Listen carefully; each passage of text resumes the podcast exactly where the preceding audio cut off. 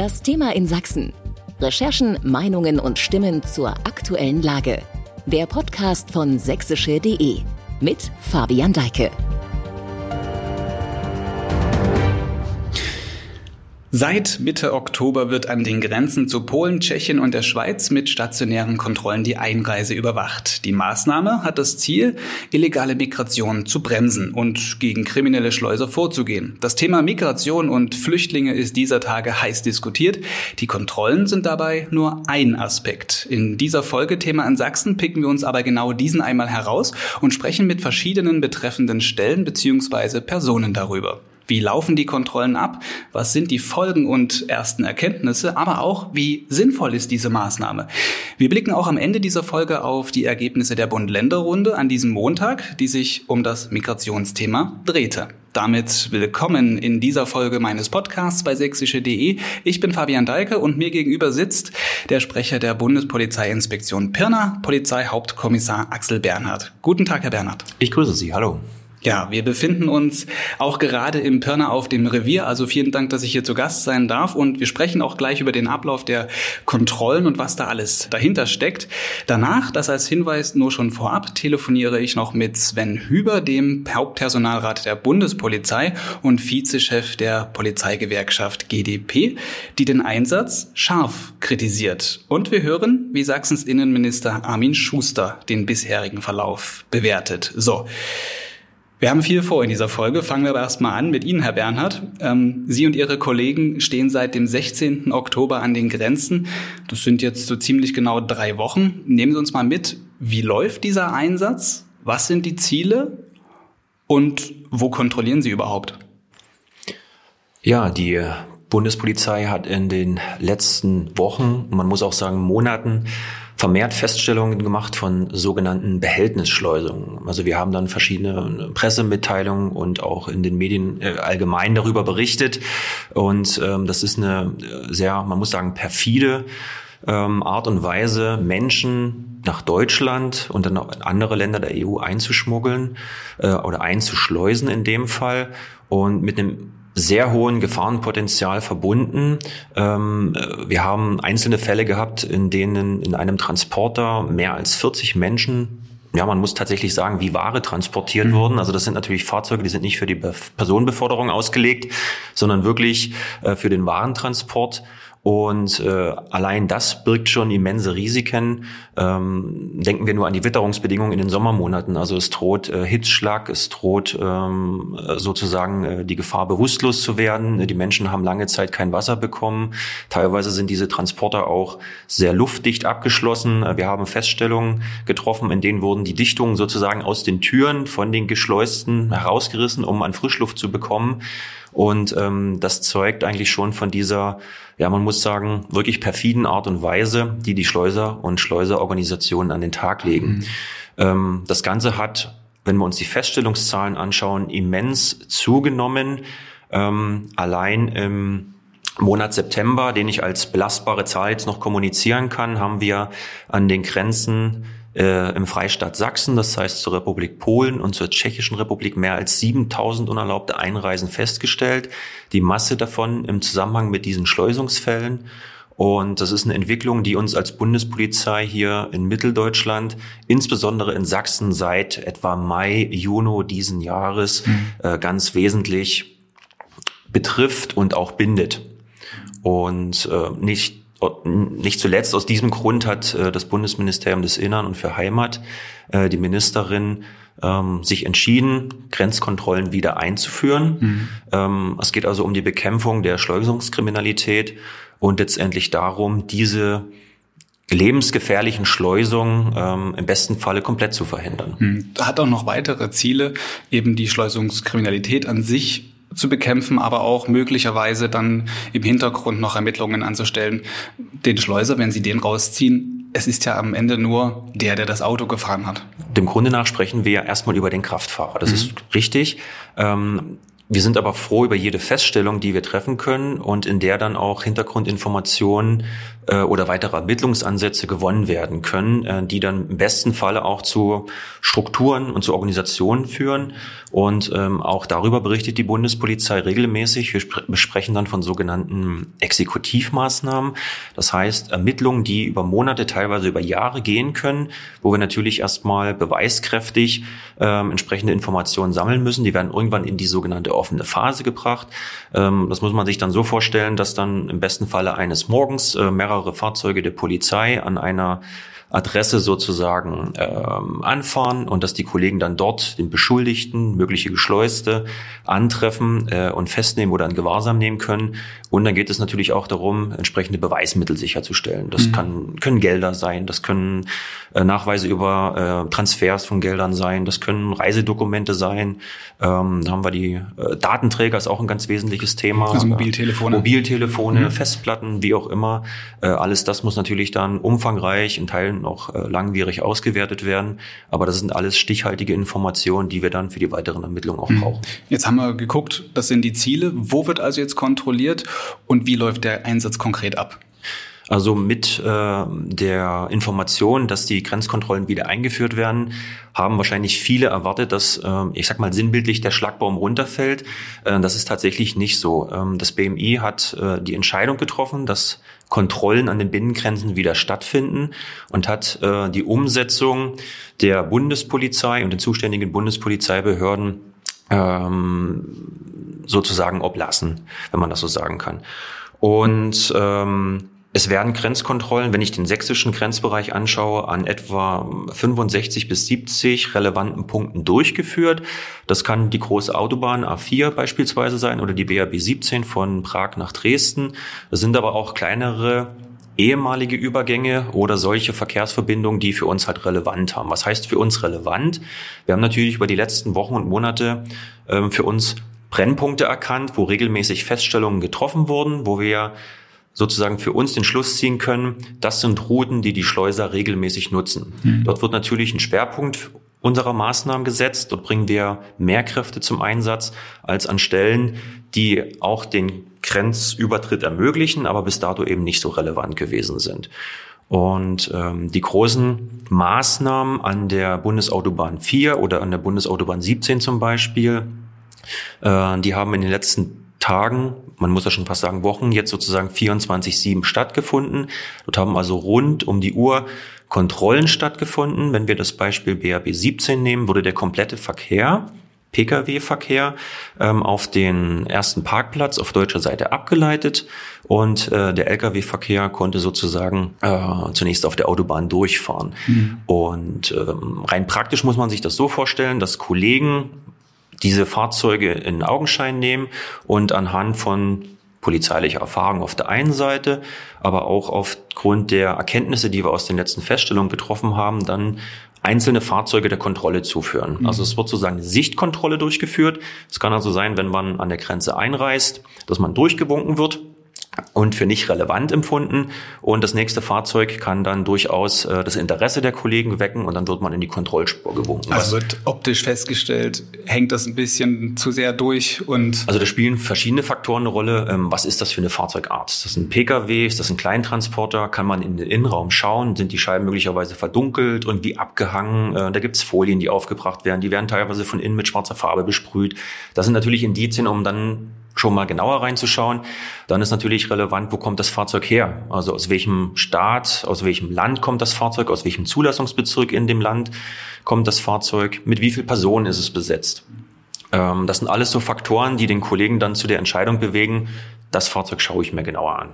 Wenn jetzt ein Treffer gelandet wird, darüber reden wir gleich noch. Was passiert aber mit Menschen, die jetzt ähm, in diese Kontrolle reinkommen? Man ist ja gewohnt, über die Grenzen zu fahren. Grenzen sind offen, sind frei in der EU. Das ist ja auch schön. Ähm, nun ist das ein bisschen anders, wenn man rausgewunken wird. Wie reagieren Menschen darauf? Tatsächlich ganz unterschiedlich. Ähm, mit Beginn der Maßnahmen haben wir als Bundespolizei darauf hingewiesen, dass es unser Ziel ist, ähm, so wenig wie möglich Einschränkungen für Grenzpendler und Grenzgänger ähm, hervorzurufen sozusagen. Ähm, gleichwohl haben wir an der Stelle aber auch für das Verständnis der Bürgerinnen und Bürger geworben. Also die Maßnahmen gehen tatsächlich auch mit gewissen Wartezeiten einher, die wir ein Stück weit auch steuern können. Also gerade an der Autobahn war ja die Bilder sofort da, Staus, längere Wartezeiten. Genau, und das, äh, dieses Stauaufkommen haben wir auch durchweg im Auge. Ähm, da sind natürlich nicht nur die deutschen Behörden, sondern auch die tschechischen Behörden, die polnischen Behörden daran interessiert, dass es zu keinen längeren Grenzstaus kommt. Und ähm, sollten sich hier mehr als 30 Minuten beispielsweise dann äh, Stauzeit gebildet haben, da muss man dann schauen, ähm, wie kann man diese kurzzeitig abbauen, ohne die eigentlichen Maßnahmen aus dem Auge hm. zu verlieren. Ähm, und jetzt treffen Sie wirklich auf einen illegal eingereisten oder mehrere, die vielleicht in einem Fahrzeug sich befinden. Wie ist dann das Vorgehen mit diesen Personen? Was passiert dann? Also wir haben tatsächlich mit Beginn der Maßnahmen noch Feststellungen gehabt. Das heißt, es sind Fahrzeuge in die Kontrollstellen eingefahren und wir haben festgestellt, dass äh, neben dem Fahrer weitere Personen im Fahrzeug waren in völlig unterschiedlicher Anzahl, mal zwei, drei, teilweise auch sieben, acht, die nicht über die erforderlichen Dokumente verfügten. Das heißt, sie haben keinen Reisepass gehabt, keinen Aufenthaltstitel und insofern bestand der Straftatverdacht des Einschleusens von Ausländern. Ähm, dann werden diese Personen zunächst erstmal in die Dienststelle verbracht. Dort findet dann äh, eine erste Bearbeitung statt, findet eine erste Befragung statt.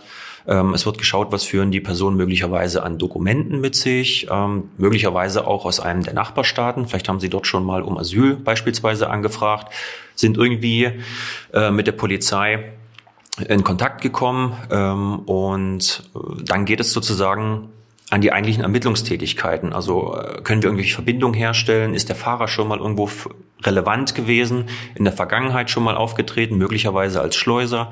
ähm, so dass dann unsere Ermittlungsbeamtinnen und Beamten dem Grunde nach schon dort mit der Arbeit einsteigen. Hm. Aber der Unterschied, es gibt kein anderes Vorgehen, ob das jetzt an der Grenze passiert oder ob das jetzt irgendwo im Hinterland passiert, so wie es bis, bis zu den Grenzkontrollen passiert ist. Genau. Ähm, ich sagte ja, dass äh, tatsächlich nicht überall die Schlagbäume sinnbildlich runtergegangen sind, sondern diese festen Kontrollen, die wir beispielsweise an der Autobahn durchführen, die werden ja noch ergänzt um mobile Maßnahmen. Also die Bundespolizei ist ja dem Grunde nach immer äh, im Binnengrenzraum unterwegs und hat auch immer mit unerlaubter Einreise zu tun. Und neben den Feststellungen in den festen Kontrollstellen haben wir weiterhin auch Feststellungen äh, entlang der kompletten Grenzlinie. Und dort ist das Prozedere das gleiche. Ne? Also mit der Feststellung vor Ort äh, muss geschaut werden, äh, wen habe ich erstmal vor mir, wer ist Schleuser, wer ist möglicherweise Geschleuster. Teilweise ist es so, dass die Schleuser sich in größeren Personengruppen verbergen wollen und wir dann erst durch eine erste Befragung vor Ort herausbekommen, dass es der, der gefahren ist äh, oder der zumindest dazu geführt oder beigetragen hat, dass wir jetzt hier sind. Äh, dann werden diese Personen natürlich getrennt voneinander in die nächstgelegene Dienststelle gefahren und dort beginnt das gleiche Prozedere. Und was passiert mit einem Schleuser? Der Schleuser der bekommt natürlich die entsprechende äh, Strafanzeige und das Strafverfahren, das wird dann von der zuständigen Staatsanwaltschaft geführt. Und dann muss äh, geschaut werden, äh, welche Nationalität hat derjenige, hat er einen festen Wohnsitz in Deutschland oder in einem Nachbarstaat, ist er in der Vergangenheit schon mal irgendwo polizeilich in Erscheinung getreten, in dem Fall möglicherweise sogar als Schleuser. Und dann müssen die Haftgründe geprüft werden. Also da kann man durchaus dann entsprechend Haft beantragen, je nachdem, wie die Voraussetzungen sind. Und die Entscheidung trifft aber nicht die Bundespolizei, sondern die Justiz. Also es gibt Schleuser, äh, die dann sozusagen in die JVA eingeliefert werden.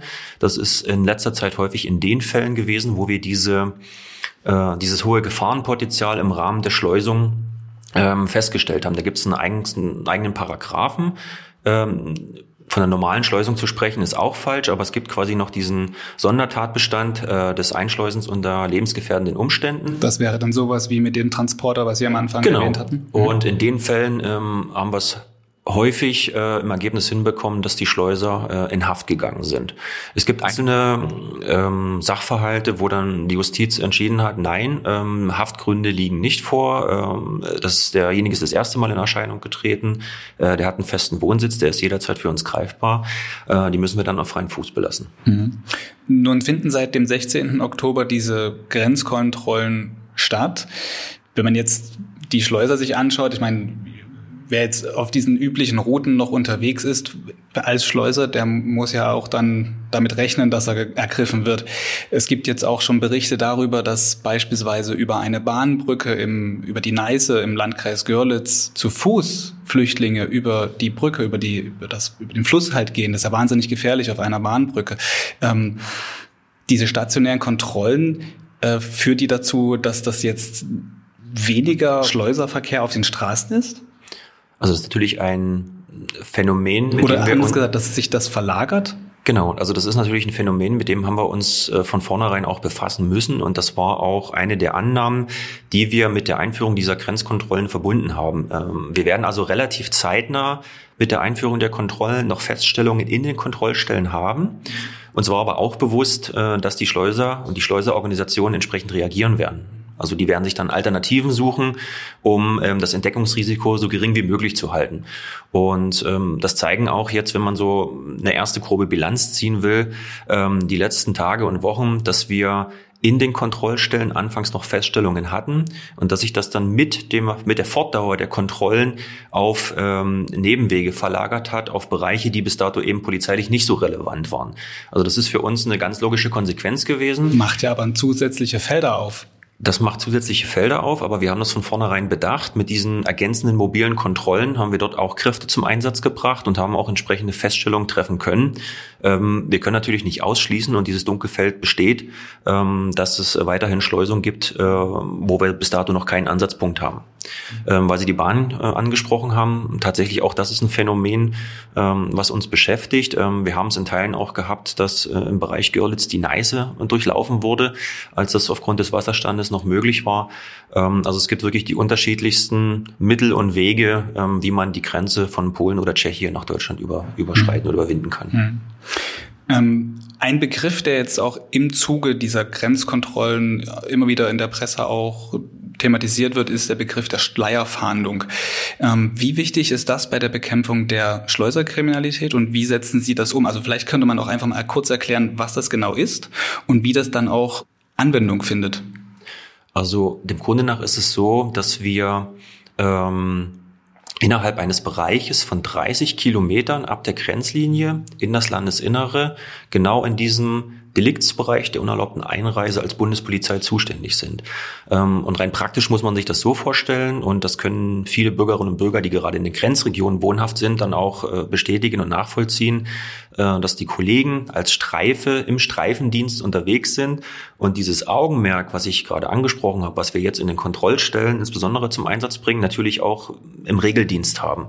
Also die sind mit ihrem Fahrzeug unterwegs ähm, und sagen, das Fahrzeug, äh, das hat für mich eine Relevanz aufgrund der beschriebenen Gründe oder ähm, dieser, diese Örtlichkeit hat für mich eine Relevanz und fahren die entsprechend an. Und das hat natürlich für uns äh, den Vorteil, dass wir nicht nur uniformierte Kräfte zum Einsatz bringen können, sondern auch zivile Kräfte. Und äh, mit Blick auf ähm, mögliche Hintermänner, mögliche Begleitfahrzeuge, die eben mit äh, entsprechenden Schleusungen unterwegs sind, ist das natürlich ähm, ein unheimlich hilfreiches Mittel äh, im Rahmen dieser sogenannten Schleierfahndung. Hm. Würden Sie vielleicht sogar so weit gehen, dass das noch effektiver ist als die Grenzkontrollen an sich, die ja stationär sind, worauf man sich einstellen kann?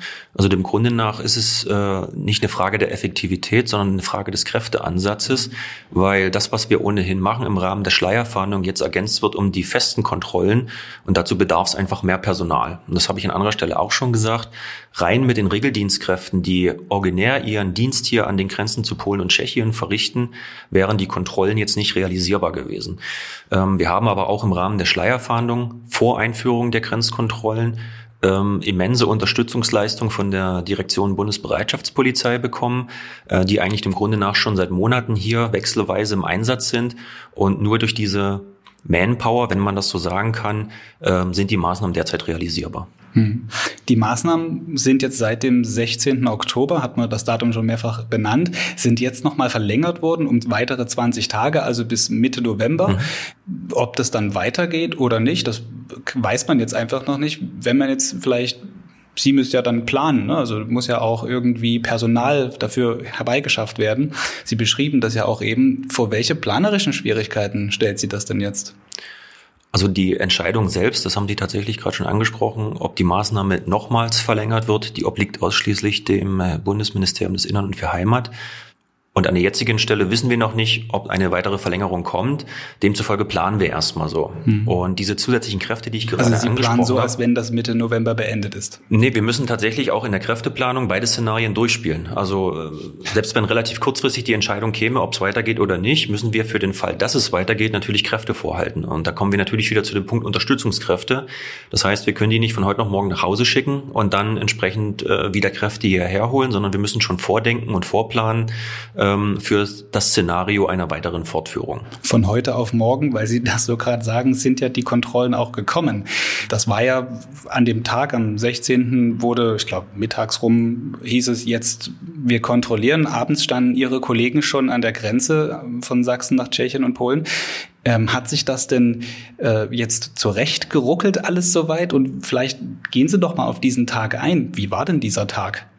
Also die Möglichkeit, dass Grenzkontrollen wieder eingeführt werden, die stand natürlich die ganze Zeit im Raum. Das ist eine politische Diskussion, die über Wochen hinweg schon geführt wurde. Und ähm, dem Grunde nach will ich nicht sagen, dass es eine Frage der Zeit war, aber wir haben natürlich mit der Option jederzeit rechnen müssen. Mhm. Und ähm, das überrascht uns als Bundespolizei aber nicht, weil Grenzkontrollen, die sind bei uns konzeptionell vorgesehen. Also es gibt Konzeptionen, es gibt Einsatzpapiere wo drin steht, ähm, aus welchem Anlass beispielsweise Grenzkontrollen erforderlich sein könnten und wie dann entsprechende Maßnahmen im Nachgang ähm, zu realisieren sind. Ähm, das können planbare Maßnahmen sein, wie beispielsweise fürs nächste Jahr die äh, UEFA Euro 24, mhm. wo durchaus auch Grenzkontrollen eine Rolle spielen könnten. Mhm. Das kann aber auch jederzeit eine Ad-Hoc-Lage sein, äh, wo äh, grenzüberschreitend nach einem äh, Amokläufer oder des, dergleichen gefahndet werden muss. Und diese Einsatzpapiere gibt's und die wurden auch an diesem 16. gezogen und ähm, für die Grenzübergangsstellen für die äh, grenzüberschreitenden Verkehrsverbindungen in unserem Zuständigkeitsbereich gibt es dann eben festgelegte Schlüssel für, äh, für Personal, für Technik, für alles, was irgendwo zum Einsatz gebracht werden muss. Mhm. Das wird ja nicht alles vorgehalten bei uns. Äh, und insofern verstehe ich Ihre Frage, wie haben wir darauf reagiert? Ähm, wir haben natürlich die Maßnahmen erstmal umgesetzt, mhm. äh, wie es vom BMI angewiesen ist und haben dann auch zwei, drei Tage gebraucht, um zusätzliche Kräfte heranzuführen, Technik heranzuführen. Äh, also insofern hat sich das Ganze natürlich eingeruckelt. Da gehört ein ganz großer Apparat dazu. Es ist ja nicht nur einfach, dass da jemand steht und jemanden rauswinkt, sondern im Zweifel brauchen Sie ja auch bestimmt irgendwelcher Technik. Was braucht man denn bei einer Grenzkontrolle? Genau. Also ähm, es ist nicht so, dass die alten Grenzübergangsstellen, wie sie viele von uns vielleicht noch kennen, ähm, vorgehalten, weiterhin betrieben und gepflegt werden. Wir haben auch nicht mehr dieses typische äh, Kontrollhäuser Häuschen, wie es vielleicht mal da stand, sondern im Grunde nach sind ja die, wenn wir an dem Beispiel der Autobahn bleiben, äh, die Autobahn durchweg befahrbar.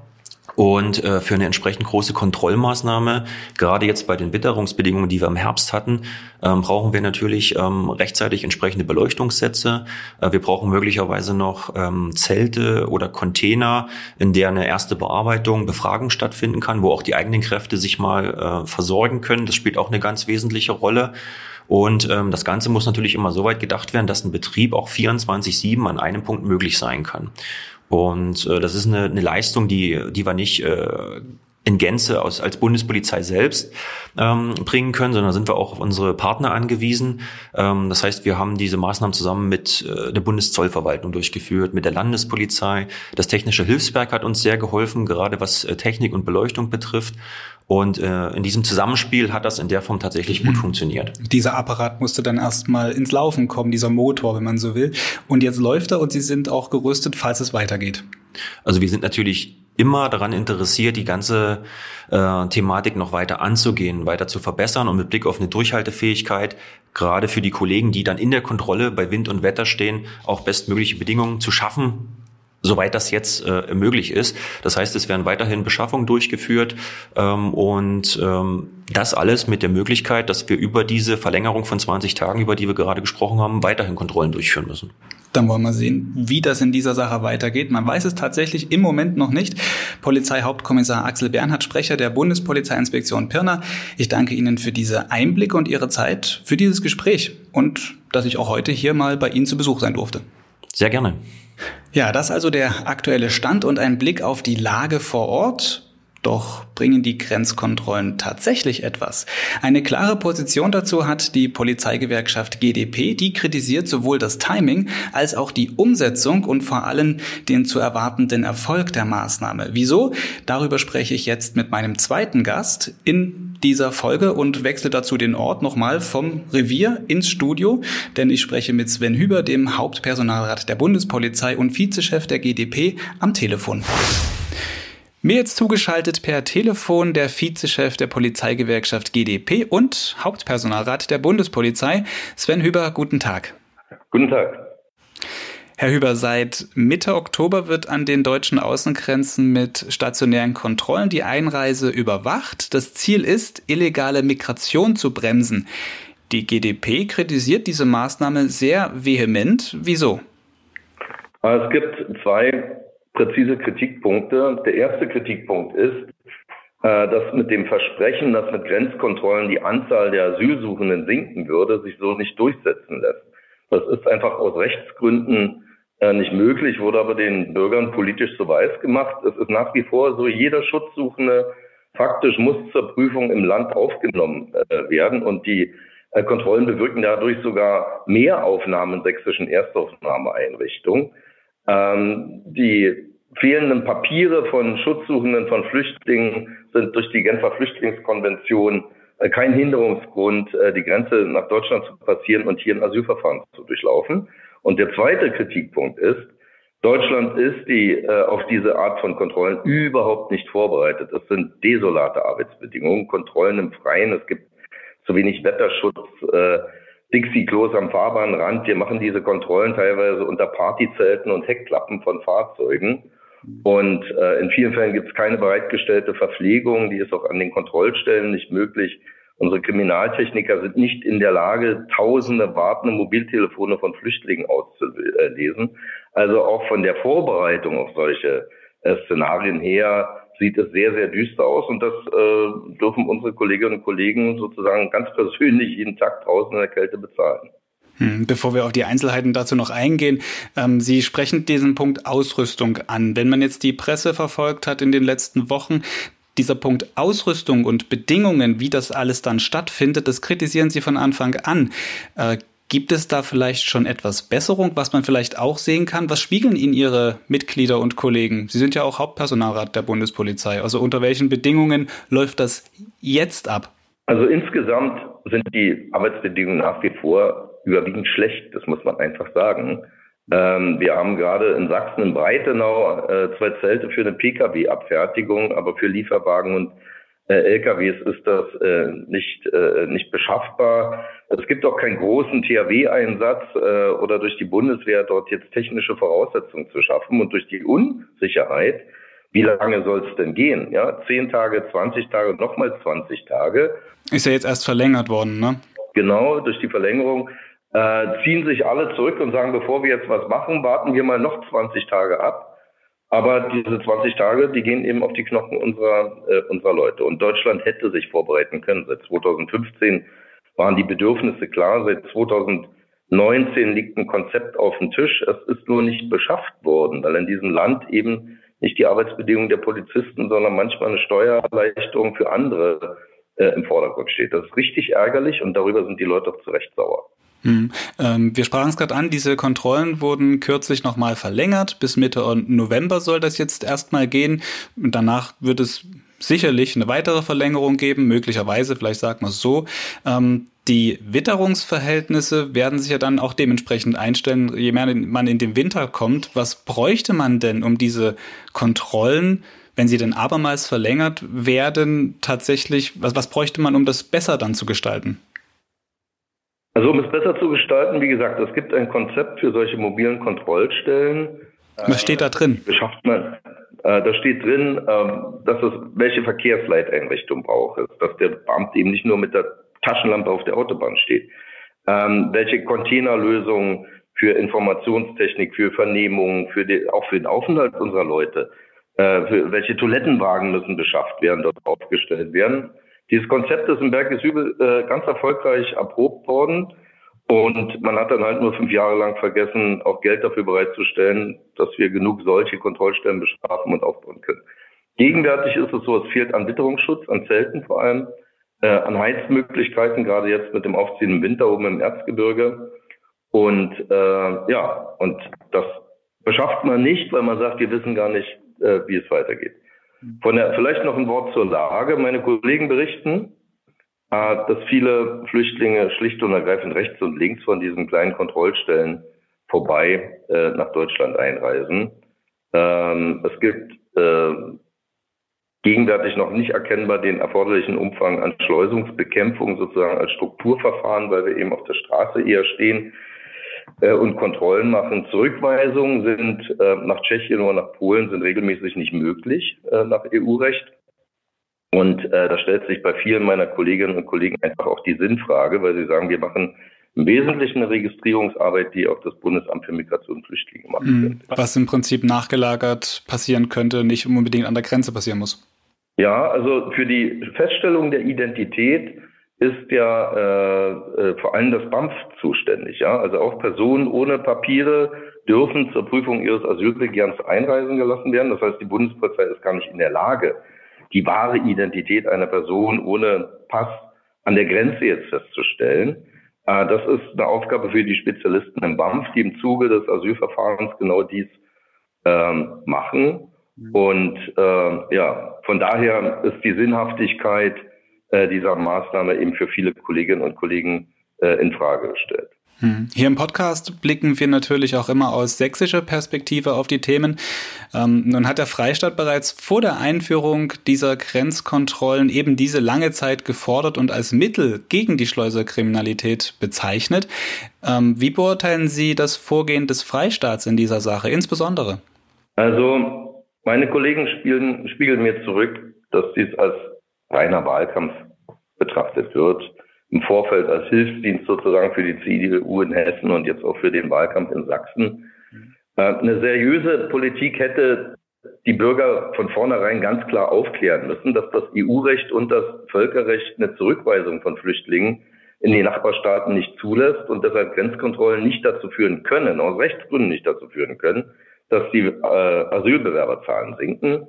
Und eine seriöse Politik hätte vielleicht auch andere Lösungen und Möglichkeiten gesucht. Zum Beispiel eben in der Euro-Region mit den Nachbarn Kontakt aufzunehmen und zu diskutieren, was kann man gemeinsam machen, was kann man gemeinsam unternommen werden. Stattdessen gab es so eine ähm, Art Desinformation durch Falschdarstellung, nämlich durch Weglassen von Informationen. Ja, man hat auf die Zurückweisungszahlen nach Österreich verwiesen, äh, ohne den Leuten zu sagen, dass dort äh, diese Zahlen zustande kamen äh, durch Zurückweisung von Leuten, die gar keine Flüchtlinge waren, also gar keinen Asylantrag gestellt haben. Ja? Ähm, und äh, das macht es ein bisschen bitter und ärgerlich, weil da den Leuten etwas vorgegaukelt wird, was wir als Bundespolizei jetzt in dieser äh, Kontrollsituation gar nicht schaffen können. Mhm. Ähm, man wird auch nicht darauf verweisen können, jetzt in Zukunft, dass die Asylbewerberzahlen vielleicht äh, äh gesunken sind. Es gab immer, wenn Sie sich die Statistiken des BAMF ansehen, immer saisonale Schwankungen ähm, auch in der Winterzeit, äh, so dass äh, hier ein Effekt der Kontrollen gar nicht äh, äh, nachvollziehbar ist oder nachweisbar ist. Was die Schleusungsbekämpfung angeht, gegenwärtig kapriziert es sich darauf, die letzten Ende in der Kette, nämlich die Fahrer, wenn man ihre habhaft wird, von Kadi zu stellen, also gut und richtig.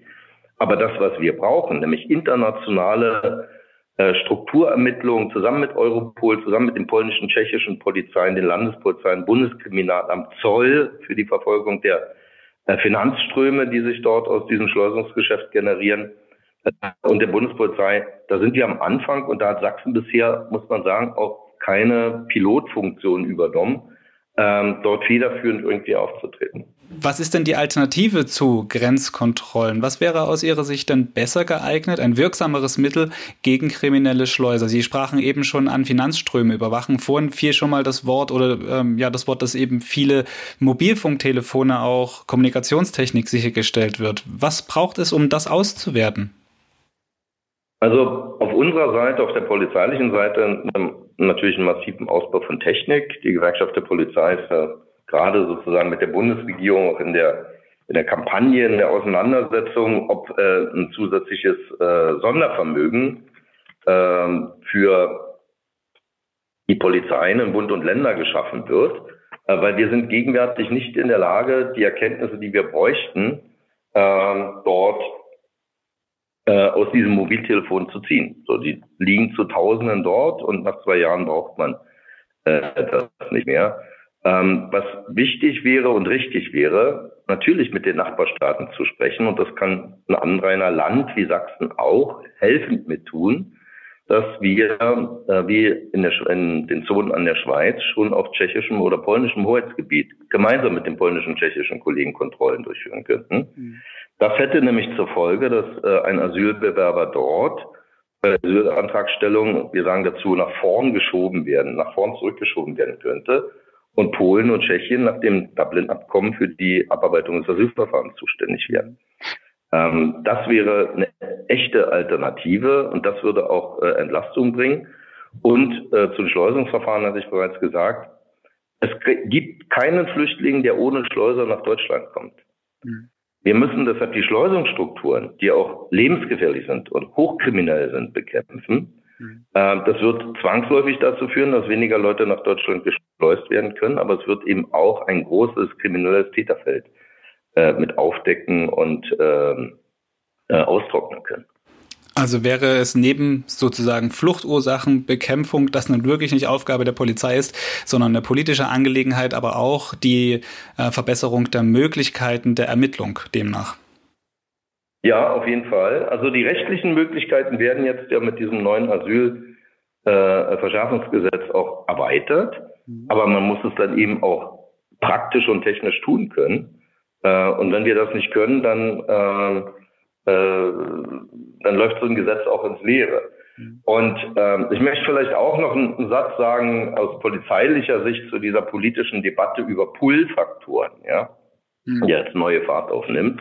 Wir bewerten das sehr kritisch, äh, weil diese alte 16-Jahre-Theorie über Push- und Pull-Faktoren bei der Migration, also durch die Migrationsforschung Sozialforschung schon äh, äh, so bewertet wird, dass es eine nette Idee ist, aber gar, äh, gar nicht diese Effekte erzielt. Und aus polizeilicher Sicht, was passiert denn, wenn Sie einem Menschen das Existenzminimum, und nur das wird der Flüchtlingen in Deutschland gewährt, das Existenzminimum kürzen? Das kann man sich in Italien ansehen. Äh, mit obdachlosen äh, Flüchtlingen, die auf der Straße kampieren, die gefälschte Produkte verkaufen, was ich sagen will, ist, ähm, das ist ein, gerade wäre gerade zum Konjunkturprogramm zur äh, Steigerung von Kleinkriminalität. Also die Gewerkschaft der Polizei kann nur davor warnen, äh, so eine Wegekelstrategien äh, aufzulegen, weil die uns die Arbeit nur erschweren. Und ne, auch keine Lösung fürs Flüchtlingsproblem bringen werden. Diese, diese Ansichten, jetzt vielleicht auch insbesondere der Punkt, den Sie gerade noch ausgeführt haben, aber auch was Sie zuvor schon zu den Grenzkontrollen gesagt haben, die sind ja nicht neu. Es gibt auch dieses Konzept seit fünf Jahren in der Schublade liegend. Es ist also nicht unbedingt etwas Neues. Sie hatten sich im Sommer, konkret im Juli, ähm, gemeinsam mit dem Innenminister Sachsens und Brandenburgs getroffen. Sicherlich sind da auch solche Themen auf dem Tisch gewesen. Warum glauben Sie, dass diese Forderungen, die Sie auch jetzt hier gerade eben aufstellen, nochmal illustrieren, ähm, nicht durchdringen? Mein persönlicher Eindruck, äh, auch als Polizeigewerkschafter, ist, dass hier äh, gerade angesichts der Umfragewerte in Sachsen ähm, und auch in Brandenburg doch eine gewisse politische Panik ausbricht, äh, ausgebrochen ist. Wir müssen jetzt etwas machen, irgendetwas. Ähm, und wenn es eben weiße Salbe verstreichen ist, ja. Ähm, also diese, diese Drucksituation, die ich auch verstehe, ähm, dass äh, politische äh, Verhältnisse einziehen könnten in Bundesländern, die man vielleicht nicht will, führen dazu, äh, dass eben auch in Aktionismus verfallen wird. So. Mhm, damit sprechen Sie an. Nächstes Jahr in Sachsen Landtagswahl. Eine starke AfD ist natürlich da ein Thema hier, die auf dieses Thema setzt. Ja, aber auch eine starke AfD ist ans, äh, ans Recht gebunden. Selbst wenn sie Landesregierungen stellen äh, würde, sie kann weder die Genfer Konvention außer Kraft setzen, äh, noch äh, europäische Aufnahme- oder Rückkehrrichtlinien außer Kraft setzen. Und egal wer die Regierung stellt, sie ist Kraftverfassung ja immer ans Recht gebunden, ans Gesetz gebunden. Das muss man den Leuten deutlich sagen. Wir müssen mit dem Gesetz umgehen und wenn das Gesetz eben vorsieht, dass solche Prüfungen erfolgen müssen im Land, dann muss man ein Stückchen äh, auch hinnehmen. Äh, schauen Sie, in, in Sachsen, Sachsen hat gerade 0, liegt gerade 0,6 Prozent über seiner Aufnahmeverpflichtung nach dem Königsteiner Schlüssel, was Flüchtlinge angeht. So, das gehört einfach zur Realität äh, mit dazu. Andere Bundesländer wie Bayern, Baden-Württemberg oder Nordrhein-Westfalen sind viel belasteter als Sachsen. Ähm, und da erwarte ich dann eigentlich auch eine seriöse äh, Politik, auch eine seriöse Ansprache der Bürger. Wie ist die Rechtslage? Und was man tun kann, hatte ich ja bereits gesagt. Ja, wir müssen vor allen Dingen mit unseren europäischen Partnern sprechen, dass diese ihren Verpflichtungen ähm, in der gemeinsamen Schulterung der Flüchtlingssituation auch nachkommen. Das ist gegenwärtig nicht der Fall. Was natürlich auch in Richtung Osten relativ schwierig ist, dort die Flüchtlingspolitik ja auch nicht gerade eine ist, die darauf abzielt, das Problem im Land zu lösen, sondern vielleicht auch man ganz froh ist, wenn Flüchtlinge dann doch weiterziehen. Ja, ja, das, äh, das, das mag so sein. Nur äh, wir sind ein Raum der Freiheit und des Rechts. Das ist die Definition der Europäischen Union. Und äh, man kann nicht nur vom Stamme Nimm dort leben und wenn es um die gemeinsamen Pflichten geht, äh, sich dann dort in die, in die Büsche schlagen. Ähm, das muss man deutlich und offen auch so diskutieren, dass die Erwartungshaltung eben auch unseren östlichen Nachbarn gegenüber, auch Ungarn gegenüber eben lautet, äh, wenn es eine gemeinsame Flüchtlingspolitik gibt, und gemeinsame Richtlinien gibt, dann sind die eben auch von allen umzusetzen. Lassen wir das als Schlusspunkt stehen. Herr Hüber, vielen Dank für das Gespräch. Ja, sehr gern. Ja, das also die Perspektive der Polizeigewerkschaft GDP und deren Vizechef Sven Hüber. Die Kritik, das ist aus dem Gespräch deutlich geworden, geht in verschiedene Richtungen. Einerseits wird das Thema Ausrüstung angesprochen, dass da noch Material insbesondere für die bevorstehenden Wintermonate nötig sei. Und es wird deutlich, dass die Gewerkschaft den zu erwartenden Erfolg der Maßnahme nur beschränkt sieht und insbesondere das lange Einfordern der Grenzkontrollen in Sachsen auch als als Wahlkampfmanöver sieht. Der Vorwurf wurde auch hier eben in diesem Gespräch mit Sven Hüber deutlich. Wir haben Sachsens Innenminister Armin Schuster gefragt, wie er diese Kritik, die ja auch an sein Ministerium direkt adressiert ist, wahrnimmt. Das hat uns der CDU-Politiker gesagt. Ja, also mal abgesehen davon, dass Herr Hüber sich, äh, meine ich, da auch im Ton vergriffen hat, äh, habe ich aber auch eine völlig andere Rückmeldung aus von vielen äh, äh, Mitarbeiterinnen und Mitarbeitern der Bundespolizei und der Landespolizei. Gerade die Bundespolizei zeigt eigentlich mir gegenüber eher eine Dankbarkeit dafür, dass sie jetzt endlich auch an Grenzübergängen arbeiten darf angesichts des Migrationsdrucks, in dem wir stehen. Es geht ja jetzt nicht darum, dass die nur an Grenzübergängen stehen, sondern auch im Hinterland und jetzt endlich, das war, glaube ich, auch eine Forderung von vielen Experten der Bundespolizei, so intelligent wechseln können zwischen Hinterland, Schleierfahndung und Grenzübergänge. Also da nehme ich jedenfalls keine äh, schlechte Stimmung wahr. Im Gegenteil. Und wo wir die Bundespolizei unterstützen können, da tun wir das auch und sind in engen Kontakt. Äh, deswegen bin ich den Landes- wie den Bundespolizisten sehr, sehr dankbar für diesen Einsatz. Ähm, ich glaube äh, übrigens, dass auch der Vorhalt von Herrn Hüber, das sei Wahlkampf, an den Haaren herbeigezogen ist, weil ich mit der Bundesinnenministerin über solche Themen seit Sommer letztes Jahr verhandle. Seit Frühjahr bereits diese Grenzkontrollen äh, von ihr erbeten habe. Ich weiß nicht, in welchem Wahlkampf sich Herr Hüber befindet. Ich jedenfalls habe die Grenze im Blick, die Migrationslage in Deutschland und die Aufnahmesituation in unseren Kommunen. Ähm, und dafür ist dieser Einsatz, glaube ich, sehr wertvoll. Also, Sachsens Innenminister Armin Schuster weist das Wahlkampfargument von sich, hier auf Kosten der Bundespolizei zu agieren. Also das ist deutlich geworden. Unabhängig davon bleibt aber die Frage bestehen, was bringen die Kontrollen tatsächlich? Welchen Wert, Sinn, Erfolg verspricht man sich in Sachsens Landesregierung davon? Armin Schuster betonte ja eben, dass er seit anderthalb Jahren diese Forderung nach Berlin getragen habe, sie dann umgesetzt wurde. Ganz konkret haben wir deshalb gefragt, inwiefern sich der Innenminister durch die Kontrollen einen Einfluss auf die Gesamtlage Migration in Deutschland und Europa verspricht. Das ist die Antwort. Also die Grenzkontrollen sind eine Ultima Ratio-Methode, wenn vieles andere nicht funktioniert und das Schengen-System ist dringend renovierungsbedürftig. Da hakt es an mehreren Stellen. Solange aber die Europäische Union hier nicht zu wirksamen Beschlüssen kommt, die für alle Mitglieder tragbar sind, müssen wir national reagieren. Deshalb die Grenzkontrollen. Aber das reicht natürlich nicht.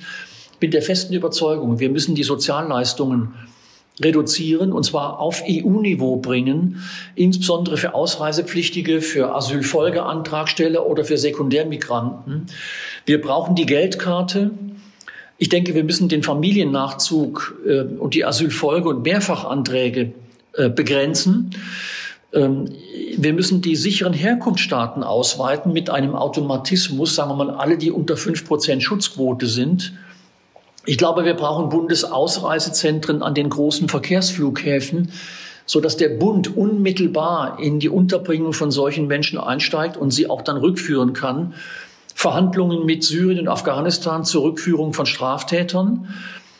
Ich wünsche mir, dass die Grenzkontrollen ähm, auf sechs Monate verlängert werden, weil ich nicht an schnelle europäische Lösungen so dass wir auch an den Grenzen weiter zu Zurückweisungen kommen, vor allen Dingen von aussichtslosen Begehren. Und ich bin der festen Überzeugung, dass wir ähm, eine flexible Obergrenze wieder einführen müssen, so wie wir sie hatten. Wenn man das Bündel an Migration begrenzen und dann baue ich natürlich auf Europa, das würde wirklich äh, substanziell Migration begrenzen und dann baue ich natürlich auf europäische Lösungen. Aber da haben Knaus und Kopmanns genügend Ideen. Die gilt es umzusetzen. Ja, soweit also Armin Schuster, Sachsens Innenminister, exklusiv für Thema in Sachsen. Diese Statements wurden am Montagvormittag aufgezeichnet. Kurze Zeit später kamen dann schließlich in Berlin im Kanzleramt die Regierungschefs der Länder mit der Bundesregierung zusammen. Das Thema Migration war das bestimmende Thema dieser Ministerpräsidentenkonferenz, die auch den Beititel Migration hatte.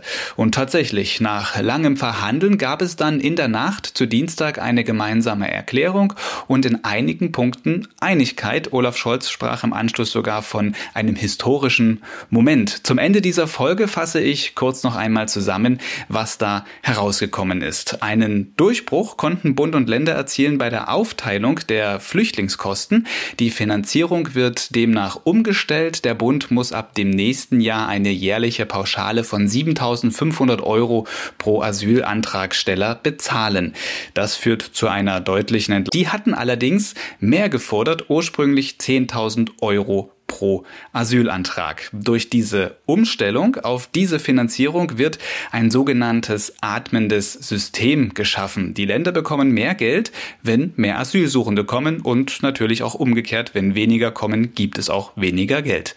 Der zweite große Punkt ist eine Verständigung darauf, auf schnellere Asylverfahren hinzuarbeiten und Leistungsbeschränkungen für Asylbewerber einzuführen. Wie das genau und konkret dann aussieht, welche Änderungen da angedacht sind, das lesen Sie ausführlich auf sächsische.de. Dort steht auch nochmal ein Artikel mit einer großen Zusammenfassung zu den einzelnen Eckpunkten. Ich verlinke diesen Artikel natürlich entsprechend am Rande dieser Episode in der Beschreibung. Genauso auch gibt es dort noch weiterführende Themen, Inhalte, Interviews, Hintergründe zu den Grenzkontrollen, um die es ja hier in dieser Folge Thema in Sachsen ging. Ja, damit geht auch diese Folge Thema in Sachsen zu Ende. Ich bedanke mich bei meinen Gästen und Ihnen fürs Zuhören.